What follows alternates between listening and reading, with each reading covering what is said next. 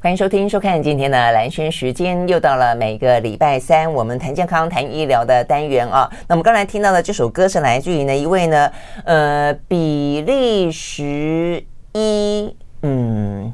跟埃及裔哦，哈，应该算是埃及裔的比利时人啦，啊，这个埃及裔的比利时歌手啊，他叫做呢塔米诺。那这位塔米诺的话呢，年纪轻轻二十几岁啊，但是呢，他在呃比利时也好，在欧陆也好，事实上呢已经很受到欢迎。呃，他的呃，他是一个歌手，他也是一个音乐家，他也是一个 model 哦，因为他长得帅帅的。那呃，他。父母亲啊是在很年轻的在几内亚认识的，妈妈是一个人类学家，爸爸的话呢可能就一般，但是他的祖父哦是埃及非常有名的一位呢声乐家，一位歌手。那所以呢，显然的回到了比利时之后哦，他就继承了父母亲双方的这些才华，很小很小就展露了他的音乐的天分哦。他在呃荷兰念声乐哦，这个受过声乐训练。那二十岁的时候呢，创作第一首歌曲就已经啊这个在比利时呃等于是红遍了啊这些。电台啊，大家都在播放他这首歌曲。那他刚才大家如果听到他的歌，你会很知道他的高音啊，他这个在切换高低音之间呢，呃，基本上面根本就是像是嗯、呃、直达天呃云霄的感觉，完全不需要什么样的切换啊，声音呢非常的好听啊。那因为呢呃有这个。嗯，埃及的血统，而且他的五官非常的深邃。那他的歌曲当中也经常融入一些阿拉伯的呃音乐元素啊，所以呢，总之让他的整个的音乐风格跟他这个人充满了一些的独特的气质。好，所以我们听到的这首来自于呢，呃。埃及比利时啊混血的歌手呢所演唱的歌曲叫做《Indigo Night》，很好听啊。好，那听完这首好听的歌曲之后啊，这个在今天我们要聊的话题，呃，大家都非常熟悉啊，这个所谓的肾脏病啊，尤其呢慢性肾脏病，可能呢没有这个呃照顾好的话呢，妥切的去因应啊，包括一些饮食的话呢，很可能会需要洗肾。大家大家可能不知道，急性肾脏病事实上呢，以它的发生率也非常的高，而且我看到这个数字啊，这个数字蛮惊人的，就是说呢，当你呢不管任何的原因住院之后，你住院之后发生急性肾脏病的比例，从几年前的百分之十几二十到现在百分之五十。好，为什么呢？我们的急性呃急性肾脏病、慢性肾脏病都这么的影响到国人的健康呢？好，所以我们今天呢在现场特别邀请到的是呃台大的肾脏科的医师，他同时也是呢台大急性肾。肾损、肾损伤团队啊，有这样的急性肾损伤团队的这个召集人，他是吴允生医师，到我们的现场来，吴医师长，谢谢蓝轩长官。呃，真的是透过你你的名片，让我知道了有一个哦，这个真的是很特别，急性肾损伤，所以代表的是急性肾损伤，就像我们一开始讲的，它这么的呃常发生，是这样子吗？是。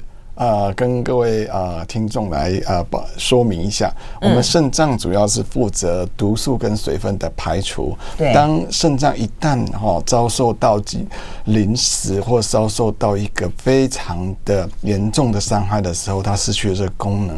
嗯，那这样的情况下，在非常短的时间啊，从数小时到七天之内啊，肌酐酸啊肾功能获得呃这样不好的一个提升之后。毒素跟水分不能排除，那病人的话就有尿毒的症状，跟积水、跟气喘、跟啊、呃、一些毒素。毒药物无法排除的情形，那我们就叫做急性肾损伤。嗯哼，那你刚讲到说，为什么它会突然之间它的一些水分跟它的一些毒素无法排除呢？因为我们知道肾脏当然是我们人类非常非常重要，去平衡各个东西的一个重要器官嘛啊，平衡水分啦，平衡平衡荷尔蒙啦啊，平衡什么东西？那为什么它会排不出去？啊，这是非常重要的问题啊。那为什么呢？那主要是分为三个。啊，角度来切入。嗯、第一个情况是啊，因为水分或血液流入肾脏的这一个啊情况减少了。什么情况会出现这种情形呢？尤其在住院的病人，那譬如说休克，那出血，然后感染，哦，这个我们叫做哦败血性的一个休克。嗯，然后甚至呢啊烧伤。啊，烧伤那个失血过多啊，甚至是心肌梗塞啊，这个东西会影响肾脏的血流灌注，那会产生一个肾前性的急性肾损伤。那第二种原因呢，就是直接对肾脏造成伤害，比如我们吃到止痛药。所以，维士，你刚才讲的一开始是间接性，是就是说他是像是得了别的别的病，那来住院，是，但住院的过程当中。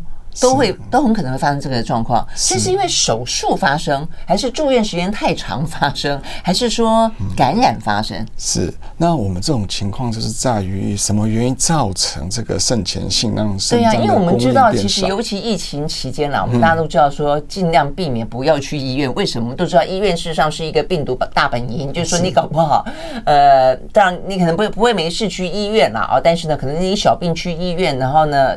假设住了院，其实有时候你反而会容易有感染其他的病症啊。那所以肾脏病也是这样的一个状况吗？当然，当然，住了越久的话呢，这些的毒素的累积，这些啊，对肾的伤害就机会变高。嗯，那直接对它伤害也是有啊。譬如说我们在住院的过程，我们吃的止痛药，然后就直接做伤害。那我们做了，我们可能就做一些电脑断层的检查啦，我们做心导管的检查，我们打显影剂。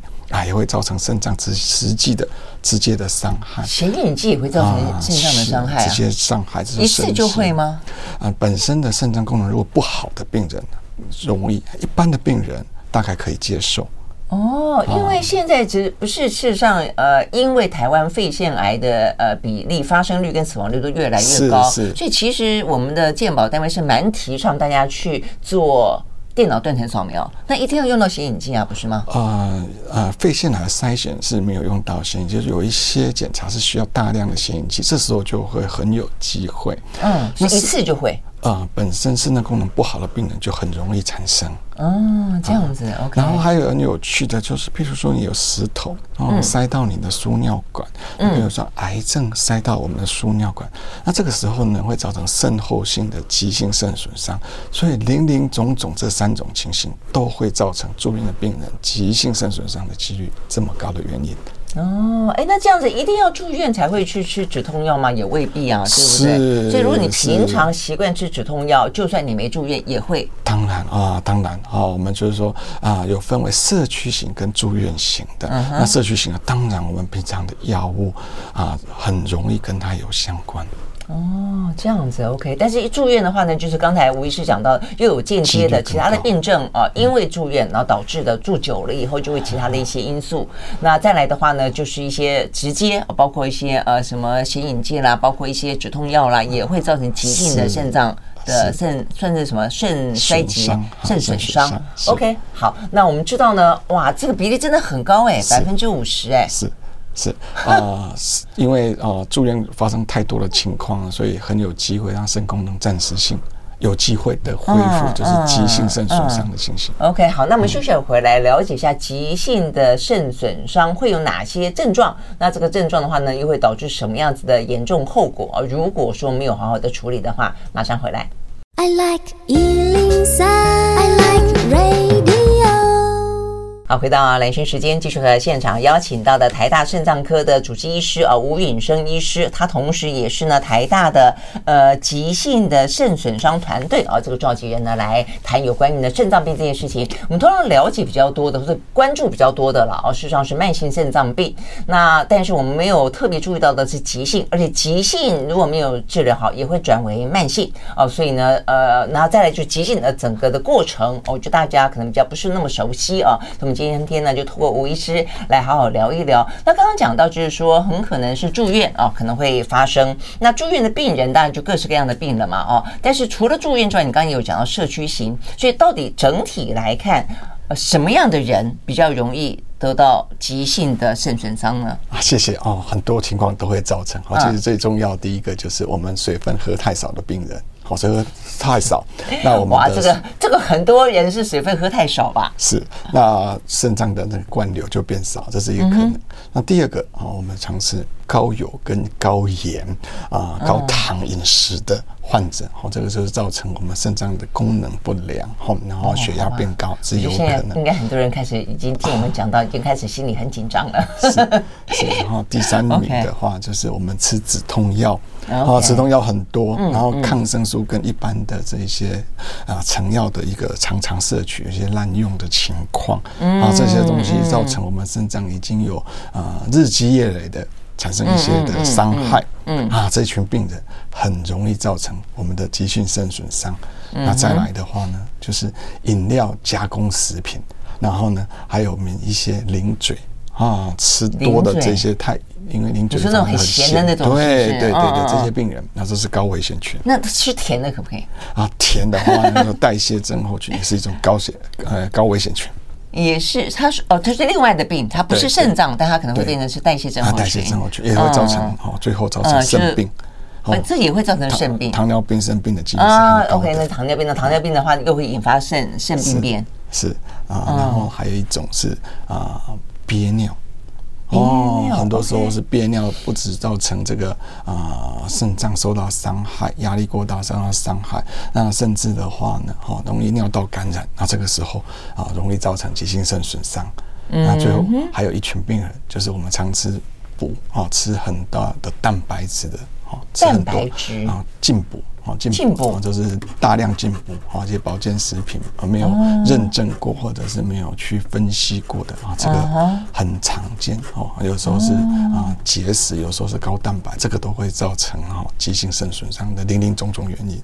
嗯嗯嗯，刚刚这样子林林总总讲完之后，我觉得现代人好像没有人可以幸免嘞，感觉起来比量太多。我我问一下，对，像蛋白质，那你刚刚讲的是说。那现在很多运动的人不都喜欢吃高蛋白啊？那他算是吗？他是做这一个耐肌耐力的训练。对对对。那如果你有过量的问题吗？如果你本来肾脏功能都有受损的话，你再给予这样的一个饮食治疗，很容易就进一步的肾脏恶化啊。如果一般人哦，OK，那如果是有伤害的人哦，要特别小心。那你怎么样知道自己是属于肾脏不太好、有伤害的人？哦，这个就是我们平常的健康检查或平常的这个抽血验尿的情形。好，举个例子来说，你有这种蛋白尿很多了，按在于给这样的治疗，哦，这个时候你哦很容易就产生一个急性肾损伤。哦，那一般不是有那个什么什么肾丝球什么的，那个那个是一个参考指标吗？对，它是一个很好的参考指标。OK，我们可以把肾脏慢性肾病分为好几期啊，那这个表示说你肾脏是不是已经啊先天已经不良了？OK，好，那待会我们来针对一些呃这个就是几期几期这个事情，我们再来进一步聊。所以刚刚讲到说呃，如果说肾脏本来就不太好的，就是吃高蛋白，即便是你为了健康为了运动，其实反而会造成肾的压力。你刚刚另外一个就是呃，你说现代人就是你说如果压力现在压力大，很这样会吃零嘴，对不对？所以零嘴，我觉得这个事情也是也是一个很大的问题。然后你刚刚讲说像呃止痛药，很多人现代人不是呃工作压力大，头痛，对，胃痛，对，哪里痛？嗯，肌肉痛，这高危险群，高危险群，真的吗？对，高危险。所以我们就讲到急性肾损伤这些高危险群，我们呃总括刚才讲的东西都是呃肥胖啊，高血压。啊，血糖那个糖尿病嘛，嗯嗯，哦，然后呢，哦，呃，药物滥用者，嗯，老人，哦，甚至心血管患者，或者甚至你们老人意思就是他慢性病多，是这个意思吗？对对，而且他已经哈肾脏用那么多年了，到最后的话，功能比较差。OK，哦，还有哦，本来有家族史。哦，你家就有一些遗传的肾脏病嘛，嗯嗯，然后痛风的病人，那痛风哦，不只是塞到他的输尿管，而且呢，啊，可能要吃止痛药啊，所以这个痛风病很常见。对，呃，还不止痛风，我觉得现代人憋尿也很常见啊。对啊，尿道感染憋尿，对不对？哈，所以连这个也可能会造成肾肾脏。那包括你刚刚讲饮食习惯，所以听起来，嗯，这个急性肾脏病发生的可能性真的还不低耶哦。好，那我们休息，待会儿来继续聊。我喜欢，我喜欢。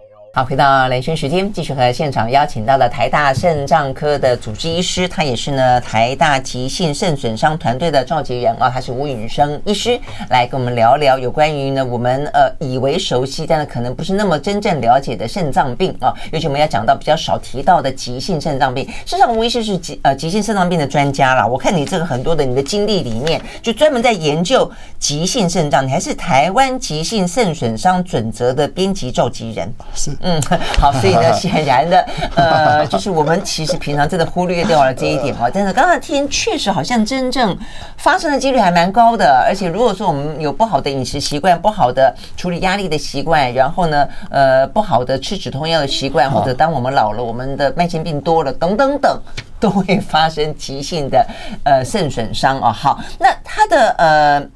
反应，它的症状是什么？是马上会痛吗？肾脏会痛吗？啊，肾脏一般是不太容易痛的，对不对哈？这件事情呢，我们也可以举个例子。我们的器官不痛的很多，这很伤脑筋呢。是安静的，对不对？啊，本来说肝是安静的，后来胰脏也是安静的，现在肾脏也是安静的。是。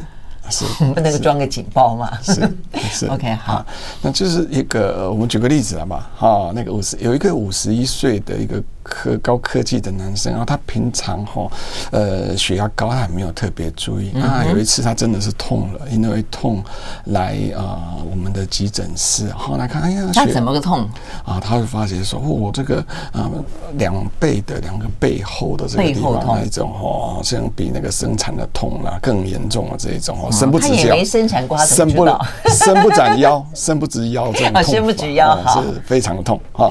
然后呢，后来一看啊，原来抽血啊，这肾脏功能忽然就是变得非常的糟糕。然后他的小便啊啊都是泡泡。所以抽血就会知道啊，对，抽血知道。他本身呢就发现说啊，他的小便都是泡泡。然后呢啊，他的脚啊甚至都有一点啊水肿。压下去，它哦啊，一分钟都弹不回来，已经有水肿的哦。那他的当然是血压是非常高啊，原因就是他知道自己高血压，可是呢没有去控制啊，没有这个量。好，那天血压就啊一量哦，收缩要到两百啊，非常高，这是因为高血压。导致的导致的急性肾损伤，而表现的症状就是啊水肿，人会喘，然后呢呃把脸色甚至都脸色苍白啊，血压高的情形出现。嗯，那这是一个非常常见的一个经典的一个范例。真的，所以就是水肿、尿尿有泡泡、对背痛、对会喘啊，对。那为什么？为什么高血压会引发肾脏这样的一个状况啊？因为我们是因为血流血流不够。对，因为我们就想啊，这个血流压压力冲刷它非常大，那血压那么高啊，就影响了肾丝球的这个哈代谢，造成肾丝上的直接的伤害。那所以的话啊，它因为它因高血压没有控制好。啊，叫做高血压的一个器官的伤害，哦、嗯，这是一个哦常见的情况。啊，加上它本身的话已经有一阵子，所以肾脏的本质就不是那么好。就一阵子了，就是了。对，所以他一开始可能没有想到是血压的问题啊。是的。OK，嗯哼，OK，好，那、嗯、那就这是最常见的呃一些症状就是了。啊，是。然后呢，嗯、还有啊，再举个例子哈，六十岁的女性病人，她本身有糖尿病。啊，所以肾脏功能不是那么好。嗯，然后呢，哎，她呃又头痛，然后肩痛啊，然后就是去便宜行事啊，就是去药房就自己买个止痛药，哎，吃了一阵子。啊，没想到来的时候呢，啊，果然就哦呈现的一个情况就是看起来啊人就是很啊疲倦，然后贫血，嗯、感觉是有点贫血，有点严重哈。嗯，然后呢啊可能胃也在痛了，有点出血哈，有点贫血。然后再来的话呢，哦就是哎也是一样哎水肿啊出现的情况啊就是恶心呕吐，人整个不舒服。嗯，来到哎抽血，嗯也是肾脏功能急剧的一个恶化。嗯啊，原来是止痛药啊，止痛药对肾脏造成直直接的伤害，造成这个急性肾损伤。所以他本来是糖尿病患者，但是因为他吃了太多止痛药，你刚刚讲说他可能经痛、头痛，然后造成了这部分的负担，直接受到肾脏的伤害啊。那但是最重要的一件事情啊，还好他们两位都发现的早，所以呢，最后啊有机会可不用洗肾，好，就是进行血透析治疗。那慢慢的生长还是有恢复的空间。啊，这就是急性肾损伤的特性，跟慢性肾病不一样，是它有机会，有机会还可以在早期治疗，早期恢复，再回来。对对对。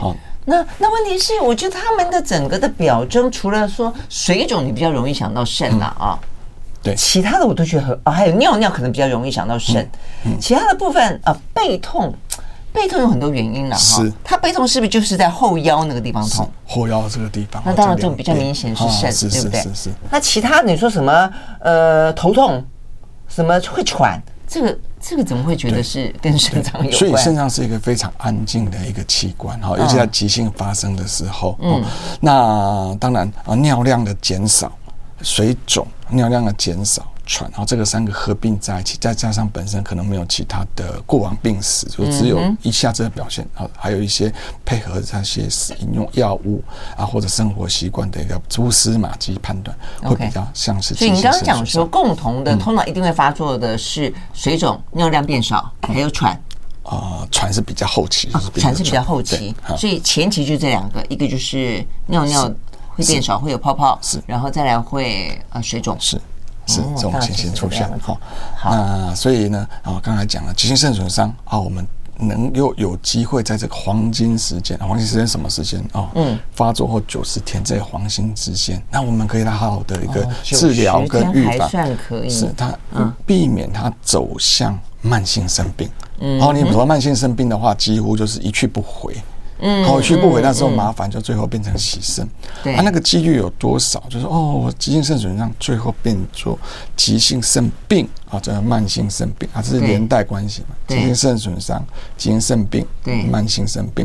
我们在急性肾病有多少发生？而，我们在社区型啊做出来的研究，大概是百分之五的病人，那百分之一般人口。嗯，然后在住院的病人啊，百分之十二。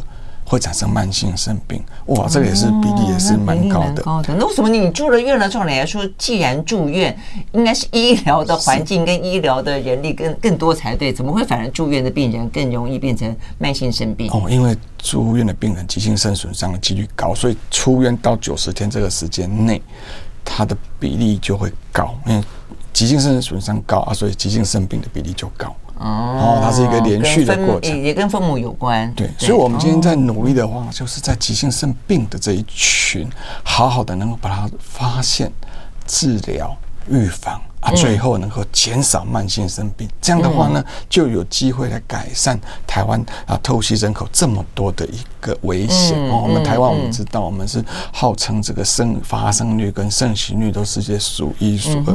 那我们只要在这边多加努力，啊，我们就有机会达到这个目标。哎，吴医师，那你刚刚讲到说住院的有百分之五十可能会变成急性肾损伤，是那急急性变成慢性的比例又有多少？啊，急性变成慢性就是急性肾病，这个有百分之十二。那那呃，急性肾病变成慢性肾病的呢？就是啊，从此我这个不不复返了。哦，从此不复返了。哦，这从此不复返的话，就是啊，在这一群病人，如果你百分之啊，我是三点四，就是目前的世界上的研究，在这一群人是三点五趴，最后的话呢，就是不不复返了。所以说，还是急性当中，就是治疗无效变成慢性的，是。还是有百分之十三点三，所以呢，这个时候我们真的是要在这个地方好好努力。嗯哼，好，OK，好，那我们休息再回来，那看看怎么努力法。啊，对。I like 好，回到蓝轩时间，继续和现场邀请到的台大呃肾脏科的吴允生医师呃来谈有关于呢肾脏病啊、呃。那肾脏病的话，我们刚刚呃谈到很重要的是，大家可能比较熟悉慢性的，但是不是那么熟悉呢急性的。那急性的话呢，发生率还蛮高的，而且呢，呃，它变成慢性的，如果你没有及时的去救治它的话呢，慢性变成慢性的几率也还不低哦，百分之十三点三。好，那所以应该怎么样努力呢？在在这个九十天之内。对。哦，我们讲三个啊，讲一个啊情形，就是哦三顾八没有了哈，三顾八没有。OK，好，三顾的话，我们第一个顾就是要维持这个良好的生活习惯，然后我们也不要暴饮暴食，我们不要啊熬夜，好，这是顾我们的生活习惯。第二个的话，要顾好饮食控制哈，嗯低钠、低油、低糖，少喝酒。哈，这个就是我们饮食习惯的要注意。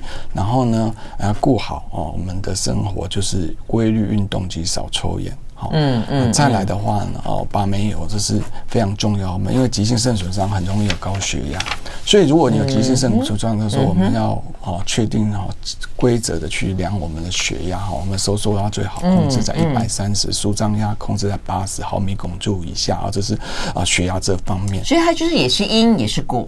高血压也可能产生急性肾脏病，那急性肾脏病也可能会影响到高血压。哦，就怕他们两个互相啊狼狈为奸，说我们 能够矫正，我们就来矫正。嗯，这样子。那第二个的话，我们要注意蛋白尿。哦，蛋白尿就是你小便一分钟的话，我们尿泡泡不能消失，不要泡泡还没有消失啊，就有可能蛋白尿，我们就赶快趁早发现，因为急性肾损伤之后很容易有蛋白尿的发生。哈，嗯，那再来的话呢，我们注意骨松啊，因为急性肾损伤后，我们的研究很容易产生这个骨折哈啊，所以呢，我们这些病人呢，长期来骨松还是要注意。好，那第四，我们要注意糖尿病啊，因为急性肾损伤之后，代谢症候群改变，很容易有糖尿病发生的机会。在这一群哈，也是一样因果关系哈，它然后避免两个都交互，没错，交互影响。好，然后呢啊，第五个的话呢，哈，我们注意一些药物的调整。好，这个时候就要咨询你的专业医师。我们急性肾损伤之后，生长化的功能的改变，所以我们今天这些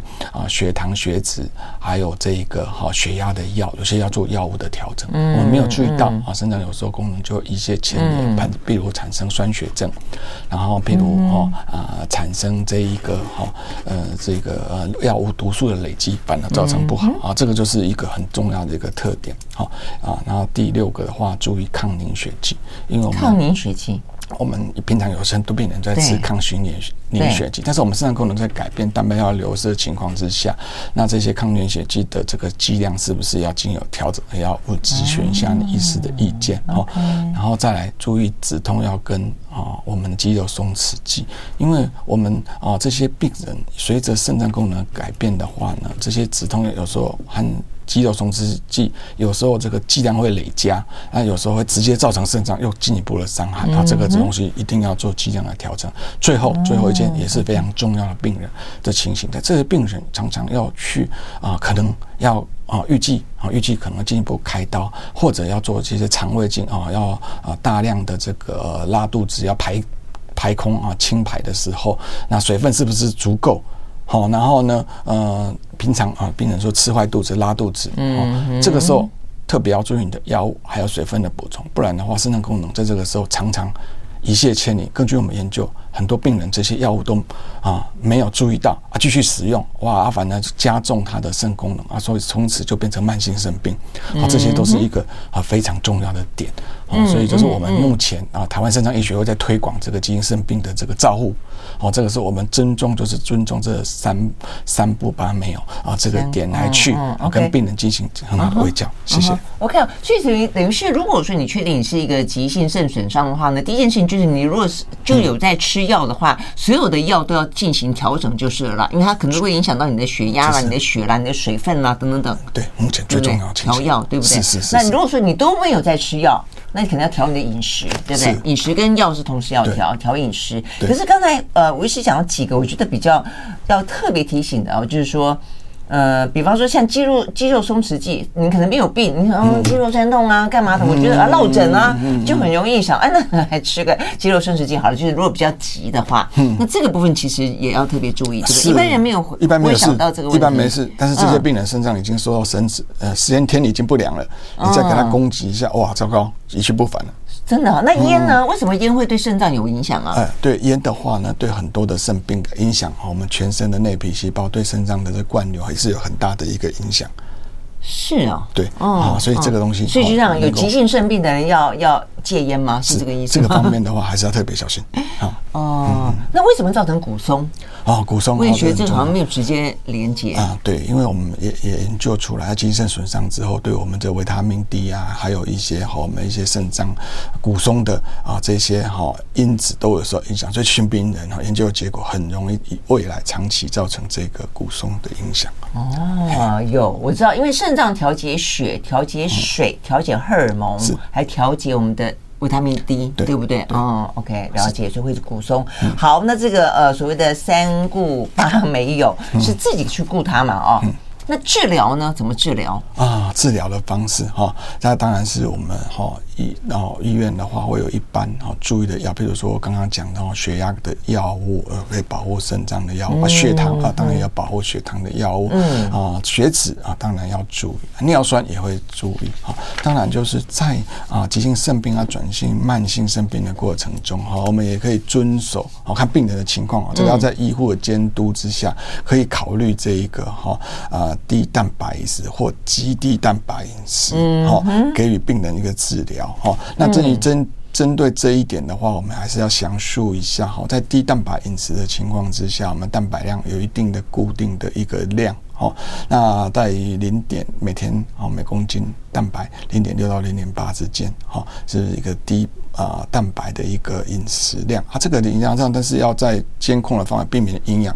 不良。蛋白减少，因为蛋白是有时候在慢性生病的病人会产生一些毒素的一些累积，嗯、尤其是酸毒的累积。嗯、啊，所以这个时候的话，你要监控好，是要提高它的这卡路里的摄取，避免营养不良。嗯嗯，好，那甚至有些啊。呃，极低蛋白饮食哦，经控制到零点三到零点四的情况之下啊，我们可能就可以再额外再补充哈一些酮酸酮酸的一些啊补充品，嗯哼，好补充的补充品，它避免说营养不良，而且这个时候，嗯啊，饮这个蛋白的摄取啊就会比较广泛性，而不限于哦。动物蛋白，这是因为你要补充在酮酸的情形。好，这是关于蛋白这部分啊。当然，我们还是要遵守刚刚顾好自己哦，低钠、好低钾、好低磷的饮食。低钠、低钾、低磷哦，所以肾脏都是低，肾脏都是低。磷是什么？哪些东西有磷？哦，磷酸哦很多啊。那我们磷的话呢，是坚果类的哦，坚果类的食物，这个磷离子就很高。好、uh. 啊，那我们哈啊，平常的话呢，这什么糙米啦、哈可乐啦、汽水，这个磷离子也都是非常高的。哦，这样子吗？OK OK。那低钠因为比较好理解嘛，啊、那低钾的话是什么？海带。啊，因为海菜是这个是吗？对，我们的哈，我们希望说哈，这些高汤炖品，还有这些我们像说哦，我们香蕉啊、奇异果、芭乐啊，这个钾都很高啊。芭乐也有啊，啊，钾钾离子很高啊。啊，这个情况之下，我们身上已经不好了，排钾能力出问题啊，钾离子累积起来，啊，心跳乱跳就会啊，人就会啊不行。所以呢，这个情况之下，这些啊在。对肾脏而言的，反而他们所有电解质都是要低的，啊，低的啊，就是我们要保护它，要保护它哈。那刚刚有讲过，就是好这些止痛药啦、抗生素口服的一些啊中草药之类的啊，特别小心。就是尽量不要，对不对？是这个意思嘛？哈，对，我们刚刚讲是尽量不要吃的。那要吃的话，听起来有点像是症状治疗，针对血压就是血压药。然后呢，但是好像针，然后针对呃低蛋白或者极低蛋白，还有呢呃所谓的酮酸氨基酸这些东西，好像呃要要吃的，就一个是不要吃什么，一个是要吃什么。嗯。那呃要吃的部分，酮酸氨基酸好像是在。慢性肾脏病是有有听到过，那急性的也要吃吗？我们休息再回来哦，就是说到底呃，在这个治疗部分、饮食部分，或者是说呢，医生的投药部分，还有哪些必须要注意的？马上回来。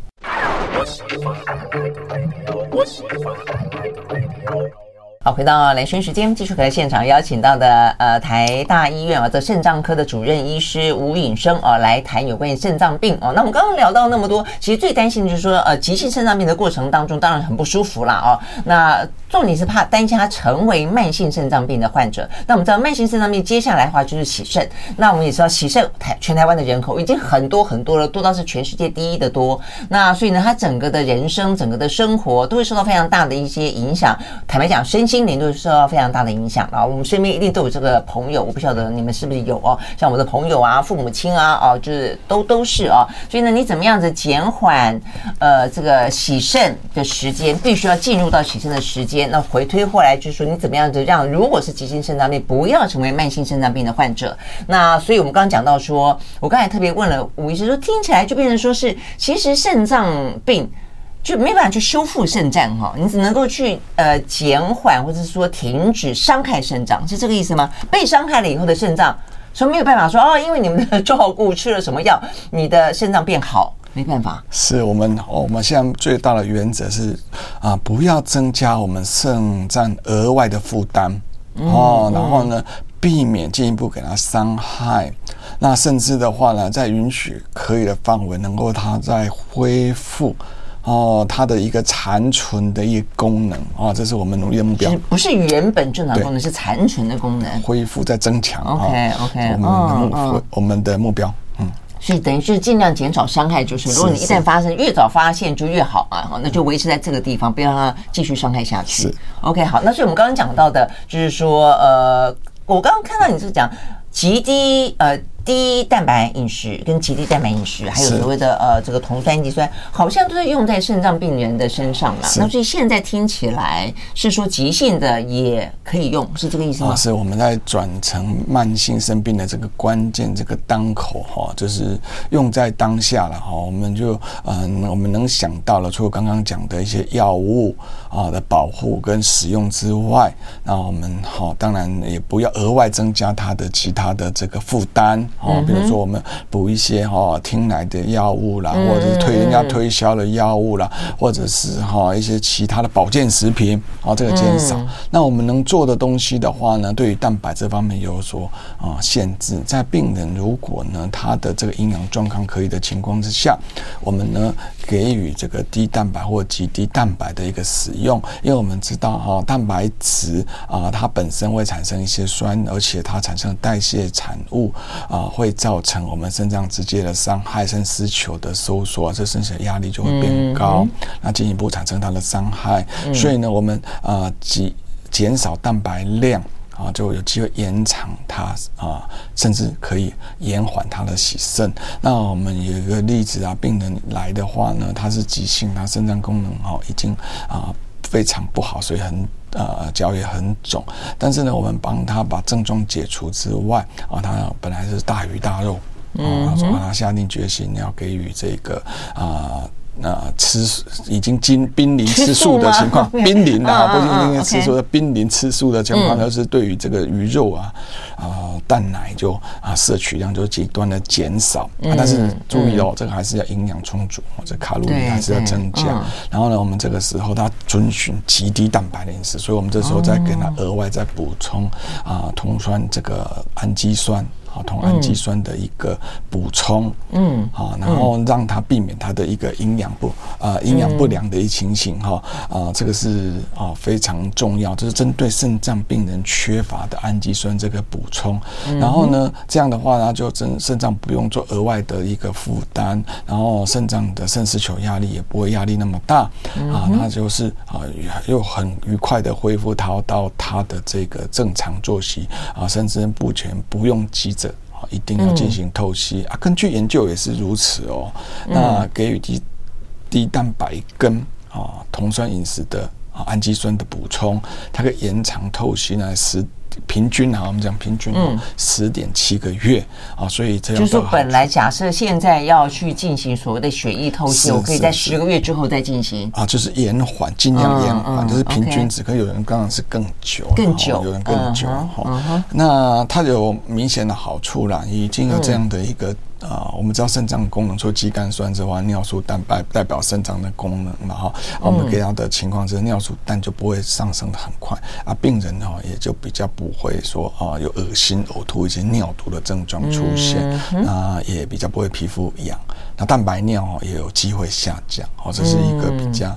长期缓渐缓慢的一个过程，嗯，大概是这样。OK，所以听起来就是说，其实低低蛋白饮食跟极低蛋白饮食，事实上是一个最主要的一个呃解决、舒缓、治疗啊这个急性或慢性病人的对的状况。然后搭配的呃所谓的同酸氨基酸是让不要因为低低蛋白因此导致营养不良，是的，所以让它的整个营养是均衡的，能够继续下去。它的低蛋白饮食是这个意思。对。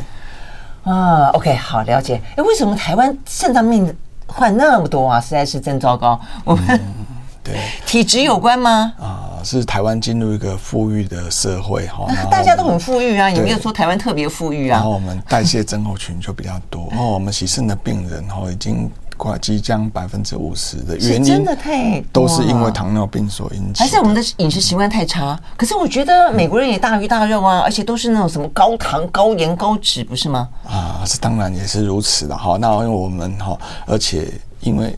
进入的也就比较多啊。第二个，我们其实照顾的品质也是相当好，我们的病人就会慢慢慢慢的哈，因为哦，血型号我们血肾的病人哦，二三十年比比皆是，所以我们的人数量就会哦相当高，累积起来这样的一个哦数量就会相当高。